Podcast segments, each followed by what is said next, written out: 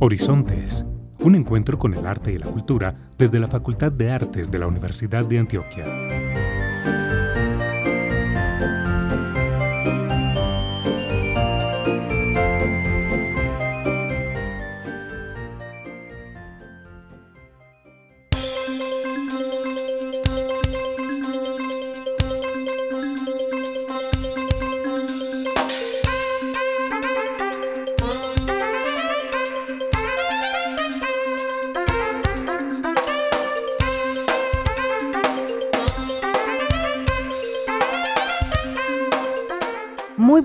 Para todos nuestros oyentes que nos escuchan hoy 12 de febrero en nuestro programa radial Horizontes, un encuentro con el arte y la cultura. Traemos como es de costumbre programación y temas de interés para todas y todos. Les saluda Carolina Barros, un saludo muy especial para Alexis Ramírez en el control y por supuesto a Sofía Bedoya, quien como siempre me acompaña. ¿Cómo estás Sofía? Hola Caro, muy bien. ¿Y tú cómo estás el día de hoy? Muy bien, afortunadamente, Sofi. Es un gusto acompañar en este programa y aprovecho para enviarles un saludo a todos nuestros oyentes que nos escuchan en Horizonte, siempre fieles. Como es de costumbre, comenzamos nuestro programa con la frase del día. El cine es una investigación sobre nuestras vidas, sobre lo que somos, sobre nuestras responsabilidades, si las hay, sobre lo que estamos buscando. ¿Por qué querría yo hacer una película sobre algo que ya conozco y entiendo? John Cassavetes actor, guionista y director estadounidense, considerado un pionero del cine independiente y uno de los máximos representantes de este en Estados Unidos. Muchísimas gracias Sofía por esta frase, la cual nos acerca al tema que vamos a tratar hoy en el Tintero, donde hablaremos con Wilson Arango, docente de la Facultad de Artes, sobre el cine en Colombia. Antes de comenzar con nuestros recomendados, invitamos a todos nuestros oyentes a que estén atentos de nuestras redes sociales y página web, donde pueden consultar toda la información y próximos eventos de nuestra facultad. Prográmate con el arte. Actualidad informativa, agenda cultural y temas de ciudad.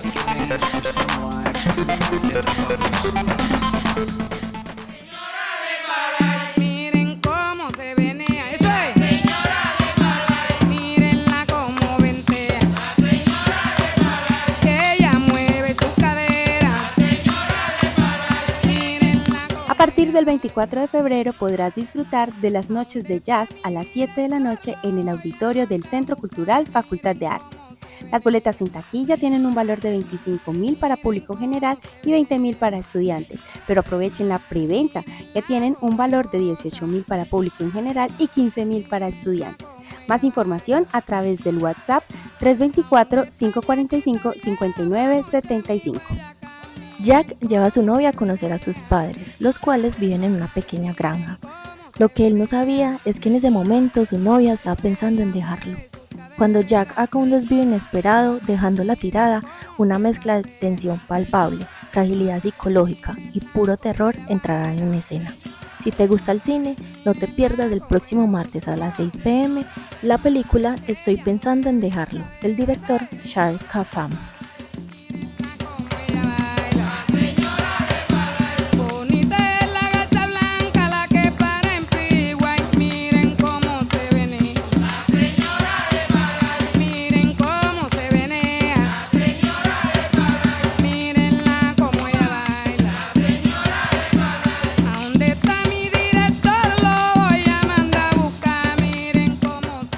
Conecta con tu cuerpo y mente todos los sábados a las 10 de la mañana en las clases abiertas de Hatha Yoga, en la sala múltiple del Centro Cultural Facultad de Artes. Esta actividad es con entrada libre y aporte voluntario. No te pierdas de la audición Ballet Metropolitano de Medellín el 25 de febrero en la sala múltiple del Centro Cultural. A la 1 pm se realizarán las audiciones de los niños de 6 a 8 años y a partir de las 3 serán las de los niños de 9 a 11 años. El ingreso es con entrada libre, pero se deben de tener inscripción previa. Consulta más información a través del WhatsApp 324-545-5975. Te invitamos a seguir las redes del Centro Cultural Facultad de Artes y enterarte de toda la programación.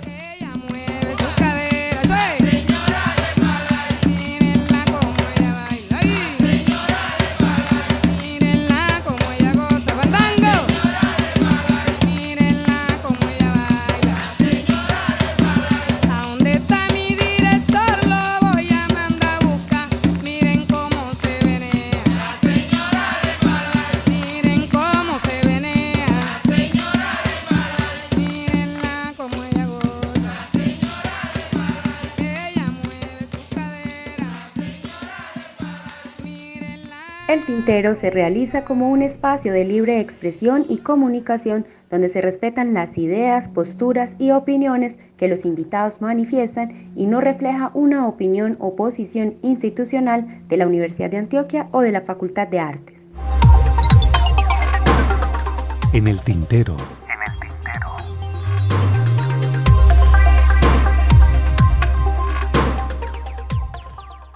Cada segundo sábado de febrero se celebra el Día Mundial del Cine. La Academia de Artes y Ciencias Cinematográficas estableció este día para que los cinéfilos de todo el mundo celebren el poder que tienen las películas para inspirar y conectar a las personas en todo el mundo. La primera celebración de esta efeméride se llevó a cabo antes de la versión 92 de la entrega de los Oscar en el año 2020.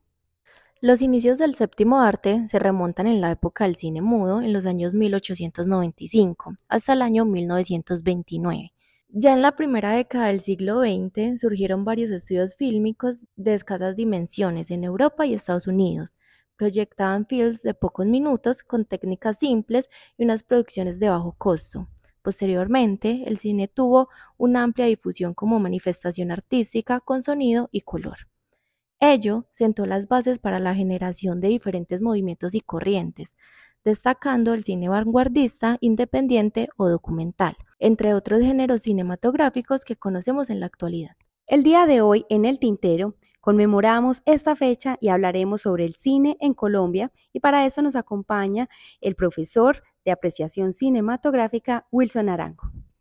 Bienvenido, profesor. Es un placer poder compartir con usted este espacio de conmemoración del séptimo arte. ¿Cómo está? Eh, bueno, muy bien, gracias. A ustedes muy amables por la invitación. Un gusto estar aquí compartiendo con ustedes. Bueno, profesor, vamos a comenzar con una prueba. Si le pidiera que defina el cine colombiano en una breve frase, ¿cómo lo definiría?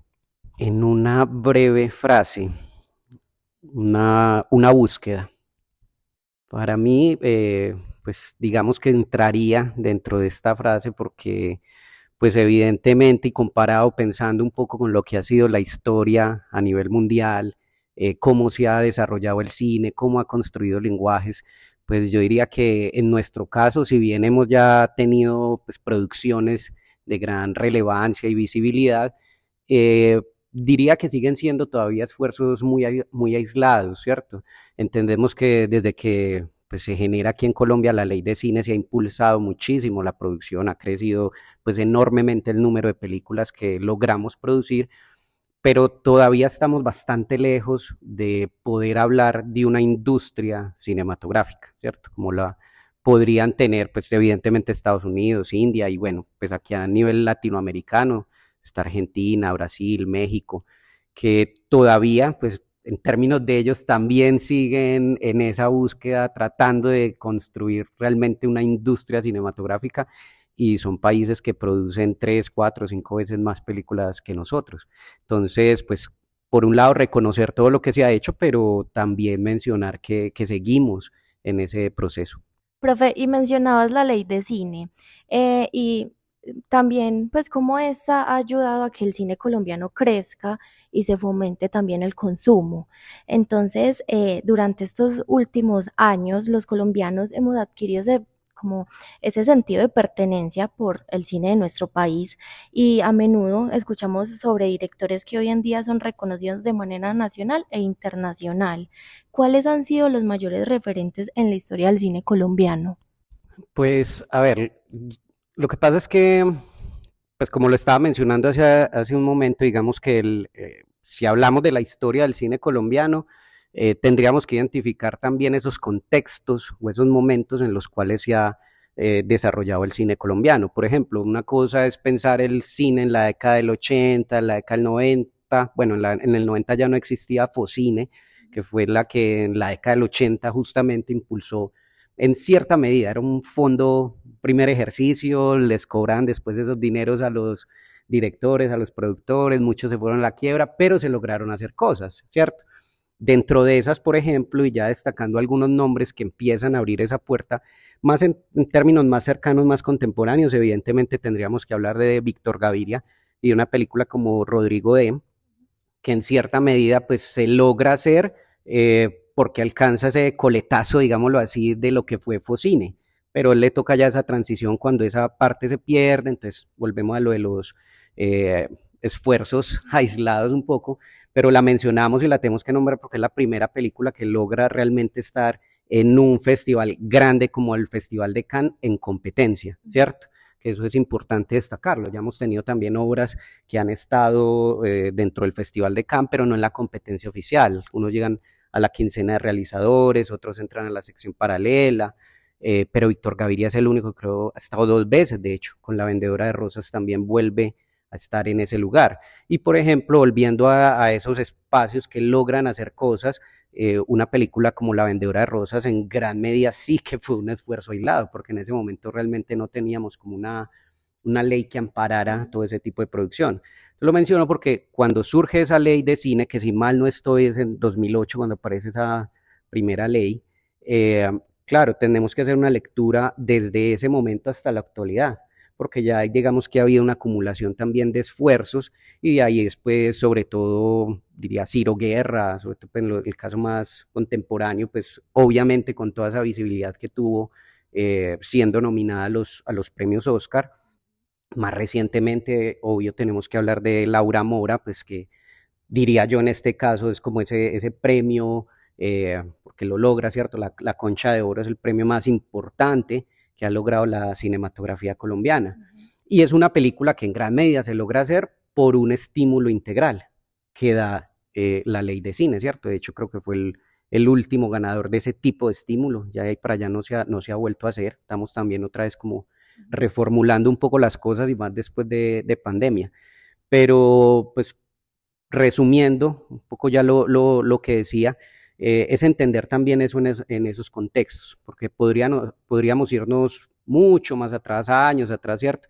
Pero todavía ahí sí que eran esfuerzos pues, mucho más aislados, entonces eh, casi que teníamos una película cada año, si mucho, ¿cierto? O incluso décadas donde se hacían dos, tres películas.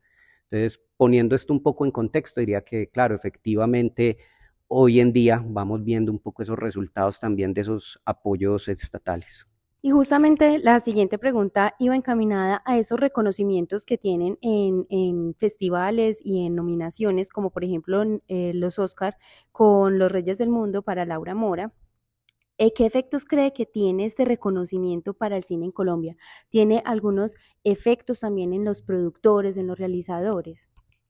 Sí, yo creería que mm, fundamentalmente, pues por un lado tiene que ver con una cuestión también de confianza. O sea, como quien dice, creernos el cuento de que efectivamente acá con nuestros recursos, con nuestras historias, ¿cierto? Se pueden hacer cosas y podemos alcanzar espacios pues tan, tan importantes eh, como esos. Pero por otro lado, está también la visibilidad que tiene el, cine colombiano, porque digamos que no es solo una cuestión de que autores nacionales quieran contar, pues autores me refiero, digamos, esa dupla tanto director, productor o directora, productora, eh, que en última son como los que sacan todo eso a flote, eh, sino también que es gracias, por ejemplo, a esa segunda ley de cine, poder traer producciones de afuera y hacer cosas de calidad acá, así sea como servicios de producción, ¿cierto?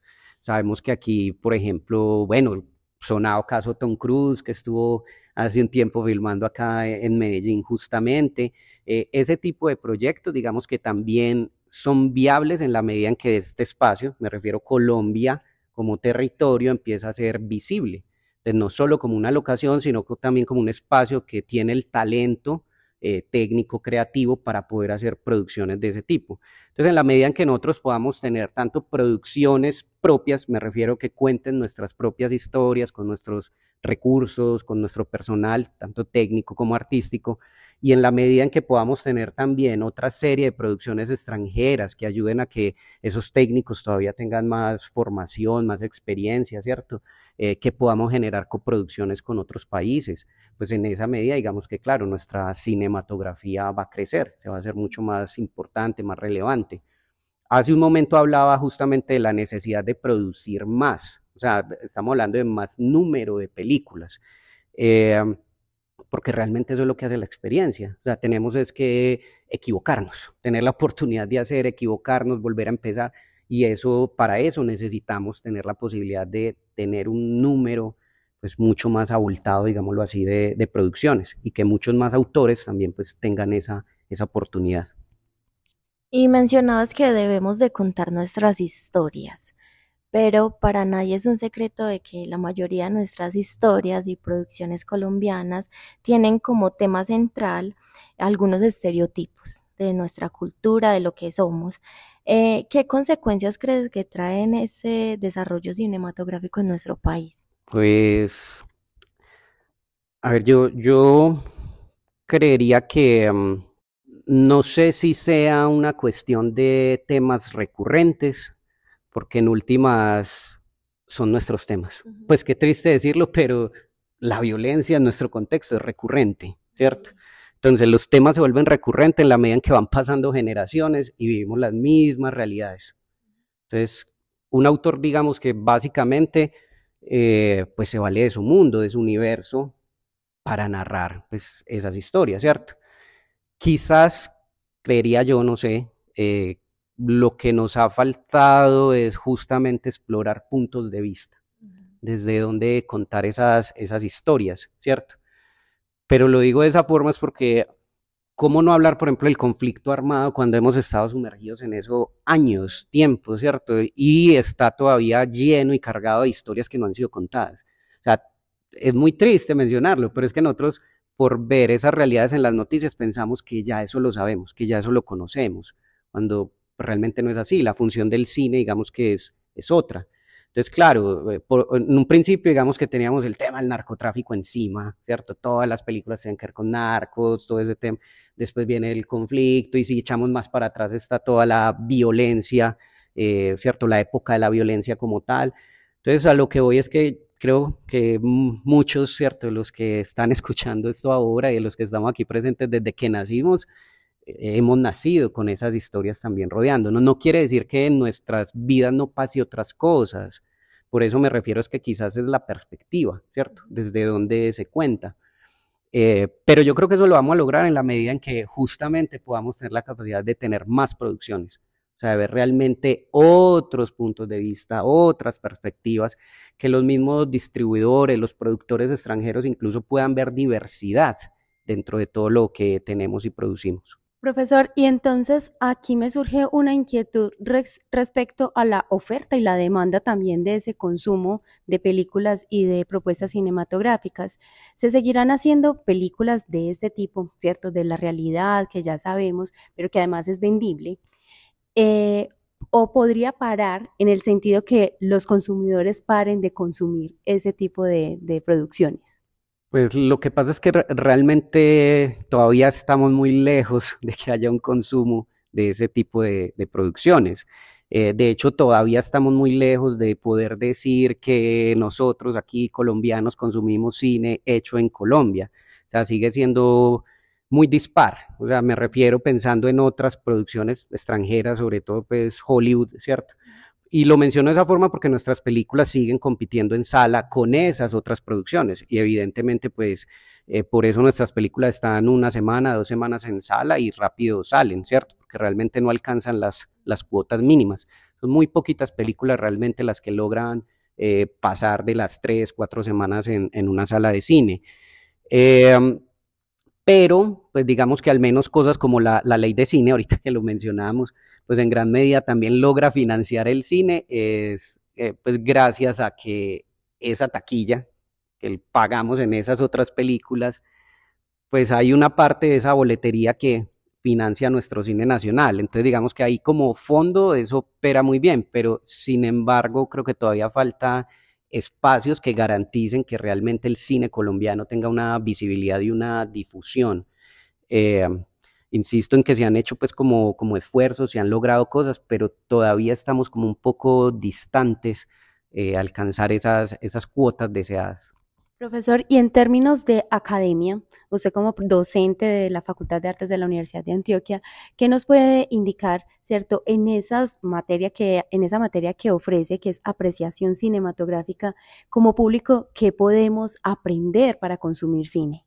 Muy muy buena pregunta porque pues justamente, y ya lo mencionabas, por ejemplo, un espacio como este, eh, lo que busca es enseñar o dar a conocer esa posibilidad de que a través del cine pues se pueden aprender muchas cosas, porque todo lo que hemos venido mencionando, digamos que apunta un poco justamente a pensar en un cine como lenguaje, como enseñanza, como escritura, y entender que, bueno, con el cine también se hace entretenimiento, ¿cierto? Entonces, evidentemente, esas otras películas que pues, son un poco más por esa línea de entretenimiento, pues nos llaman mucho más la atención.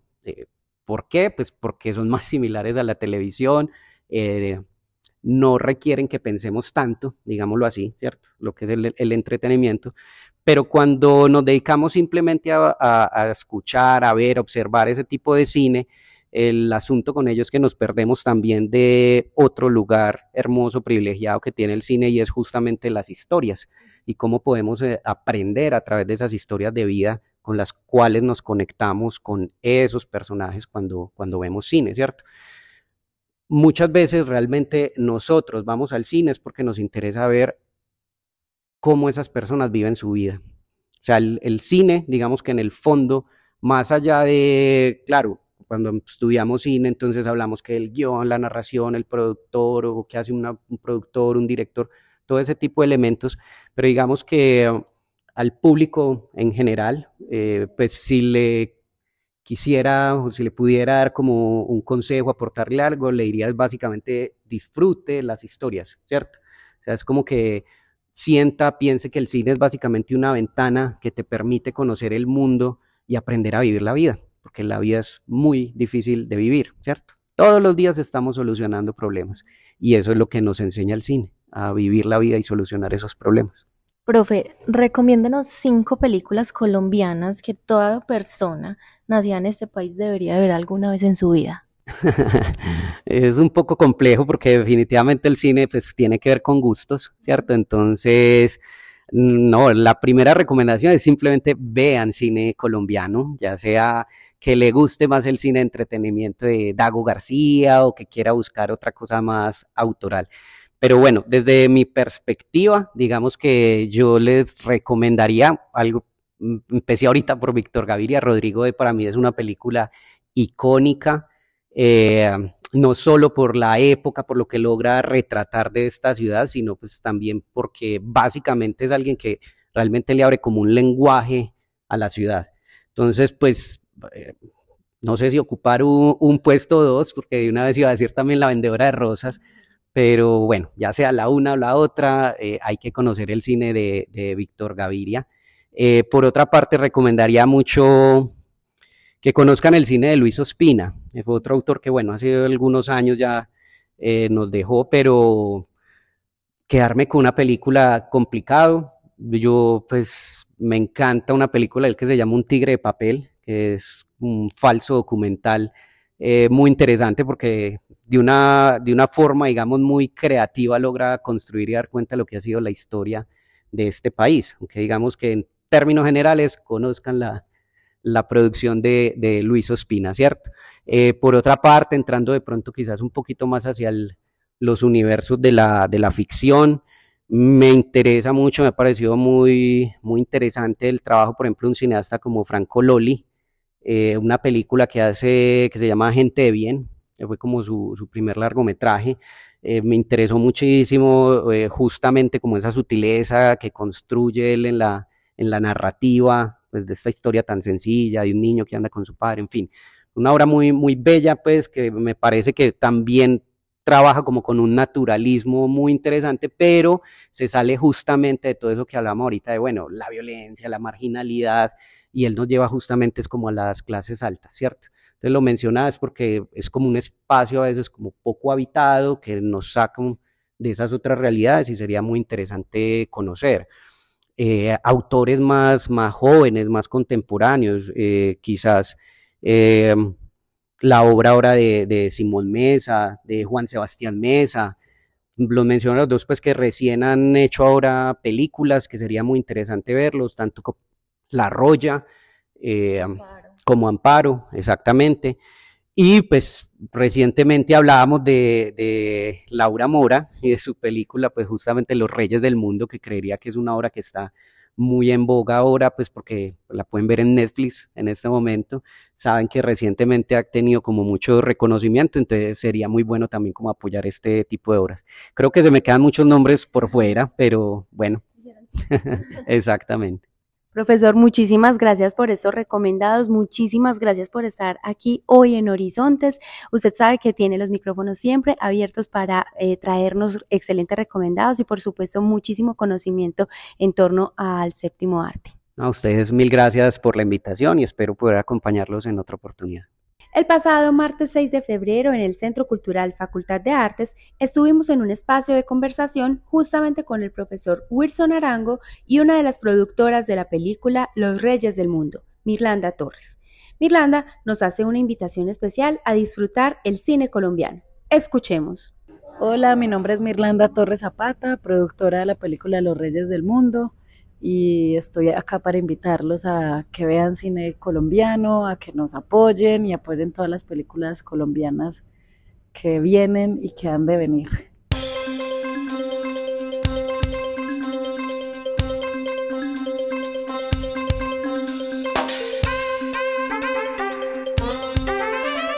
Muchas gracias a todos nuestros oyentes y los invitamos a que continúen en sintonía la programación de la emisora cultural de la Universidad de Antioquia. Feliz día.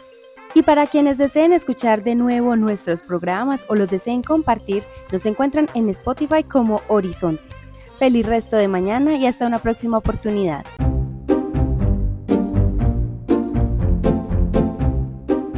Horizontes, un encuentro con el arte y la cultura desde la Facultad de Artes de la Universidad de Antioquia.